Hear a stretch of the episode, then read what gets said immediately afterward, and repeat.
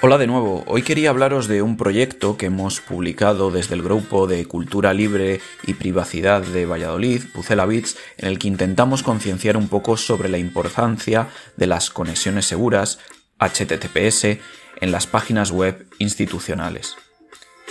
Y es que resulta que muchas de estas páginas institucionales implementan conexiones seguras de una forma deficiente o incluso hay algunas que no lo implementan para nada. Las conexiones seguras son fundamentales a la hora de acceder a una página web porque por un lado evitan que se intercepten los datos que introducimos, contraseñas, usuarios, banco, médicos, etc.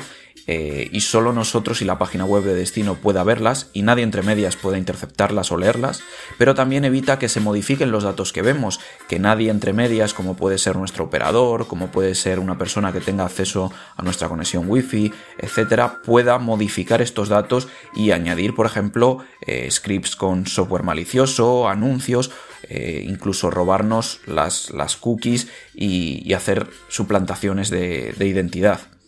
Esto es importante porque mm, la mayoría de las páginas web institucionales que hemos visto no implementan HTTPS de una forma segura. ¿Esto qué significa? Que, por ejemplo, no fuerzan a que las conexiones sean siempre sí o sí seguras, con lo cual algunas, algunas conexiones, como puede ser la carga de imágenes o la, carga de, de otros elementos de la web, puede que no se carguen de forma segura.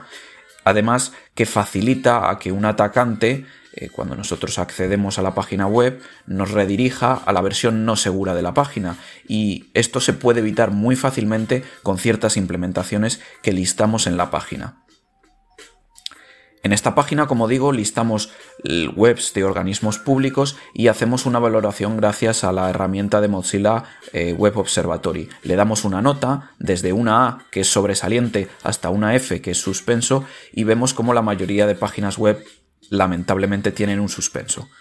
Queremos pedir la ayuda de la gente para recopilar páginas web de organismos públicos, además de recopilar también cuáles son sus usuarios en Twitter, porque lo que queremos hacer desde esta web es no solo visualizar estos problemas de implementaciones deficientes de seguridad, sino que los usuarios y los ciudadanos puedan hacérselo saber a las organizaciones en redes sociales. Por eso os invito a que accedáis a la página, que es websegura.pucelabits.org, que ayudéis añadiendo páginas públicas de vuestras provincias, de vuestras comunidades autónomas y que eh, concienciéis a otros usuarios y a otras personas sobre ello, compartiendo en Twitter y haciéndoselo saber a, a, estos organismos, ya que es la única forma de que cambien. Solo si ven que hay una presión pública de los ciudadanos para que mejoren su seguridad, va a ser la única forma de que lo hagan. Y nada más, nos vemos en el siguiente episodio del podcast. Muchas gracias.